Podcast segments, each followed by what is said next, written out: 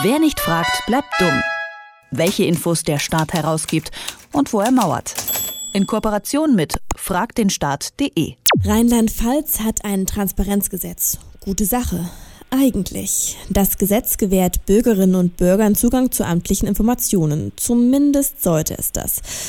Doch gut gemeint ist wie so oft nicht immer gut gemacht und so ist es eben auch bei diesem Gesetz. So sieht es zumindest Arne Semsrott, der nun dagegen klagt. Verfassungsbeschwerde gegen das Land Rheinland-Pfalz. Wieso, weshalb, warum? Das soll er uns mal erklären. Hallo Arne. Hallo. Manche Bundesländer haben noch nicht mal ein Transparenzgesetz. Warum klagt ihr denn jetzt gegen das aus Rheinland-Pfalz?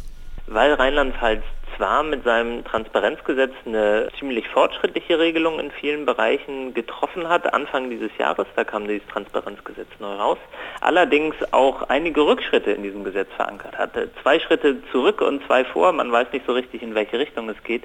Ähm, in Rheinland-Pfalz müssen Antragsteller, wenn sie jetzt von einer Behörde Auskunft wollen, ihre Identität erkennen lassen. Und äh, das ist ein äh, Teil dieses Gesetzes, bei dem wir denken, der ist verfassungswidrig. Das ist jetzt nur einer eurer Kritikpunkte, den ihr anbringt. Der, der andere ist aus dem Bereich Wissenschaft und Forschung. Was stört euch denn da? Da stört uns, dass Hochschulen grundsätzlich ausgenommen sind äh, von diesem Transparenzgesetz. Die müssen gar keine Auskunft geben. Und das ist ein ziemlicher Rückschritt, denn bisher mussten sie das immer. Ähm, aber das ist ein Teil dieses Gesetzes, der geht mutmaßlich vor allem auf einen Skandal zurück, den es in Rheinland-Pfalz gab oder weiterhin gibt.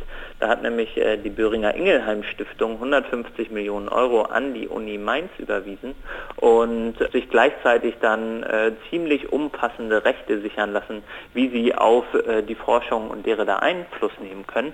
Und da sagen wir, wenn so etwas passiert, dann ist das ziemlich bedenklich und dann muss man auch darüber erfahren können. Aber dieses Transparenzgesetz, das sagt, Hochschulen müssen über sowas keine Auskunft geben. Ja, und wie geht es denn jetzt weiter mit der Sache? Was rechnet ihr euch denn für Chancen aus? Wir ähm, rechnen uns ziemlich gute Chancen aus, weil es hier eigentlich nicht nur um Rheinland-Pfalz geht. Also nicht nur in Rheinland-Pfalz sagen Behörden, dass man seine Identität erkennen lassen muss, also dass man zum Beispiel ein Perso einschicken soll, das sagen ziemlich viele Jobcenter auch, wenn man bei denen anfragt. Ähm, wir glauben auch da verfassungswidrig ähm, und das gleiche gilt für Hochschulen und Bereichsausnahmen in anderen Bereichen. Und wir glauben, dass ähm, ein Urteil vom Bundesverfassungsgericht und auch vom Landesverfassungsgericht, also dem Verfassungsgerichtshof in Rheinland-Pfalz, eine Signalwirkung haben könnte und auch Behörden in anderen Bundesländern sagen könnte, in welche Richtung es geht. Und wir rechnen damit, dass zumindest der Verfassungsgerichtshof in Rheinland-Pfalz bis zum nächsten Sommer ähm, eine Anhörung zu diesem Thema hat.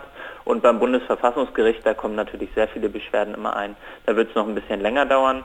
Ähm, aber wir erhoffen uns von beiden ähm, richtungsweisende Entscheidungen äh, für mehr Informationsfreiheit und gegen solche Blockadeverfahren, wie sie im Transparenzgesetz Rheinland-Pfalz vorgesehen sind. Ja, und die Rede ist jetzt immer von wir gewesen. Wer klagt denn da jetzt eigentlich nochmal ganz genau bei euch? Das engere Wir, das ist die Open Knowledge Foundation, also die Träger der Plattform Fragt den Staat, weil wir besonders betroffen sind, weil mehr als die Hälfte aller Informationsfreiheitsanfragen in ganz Deutschland über diese Plattform gehen. Das heißt, wenn da ähm, eine Regelung getroffen wird, äh, dass eine Identität erkennen lassen werden muss, dann ist das auch, äh, wir nennen das dann eine Lex Fragt den Staat, dann ist das wirklich sehr klar gegen die Plattform gerichtet. Das heißt, wir ähm, sind die Beschwerdeführer. Diese ähm, Verfassungsbeschwerde wird koordiniert von der Gesellschaft für Freiheitsrechte, die GFF. Ähm, mit denen machen wir das zusammen.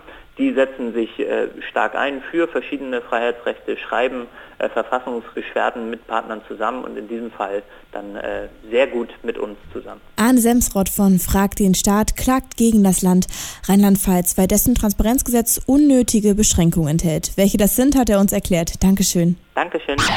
Wer nicht fragt, bleibt dumm. Die Serie auf Detektor FM. Den Staat selbst was fragen? Ganz einfach.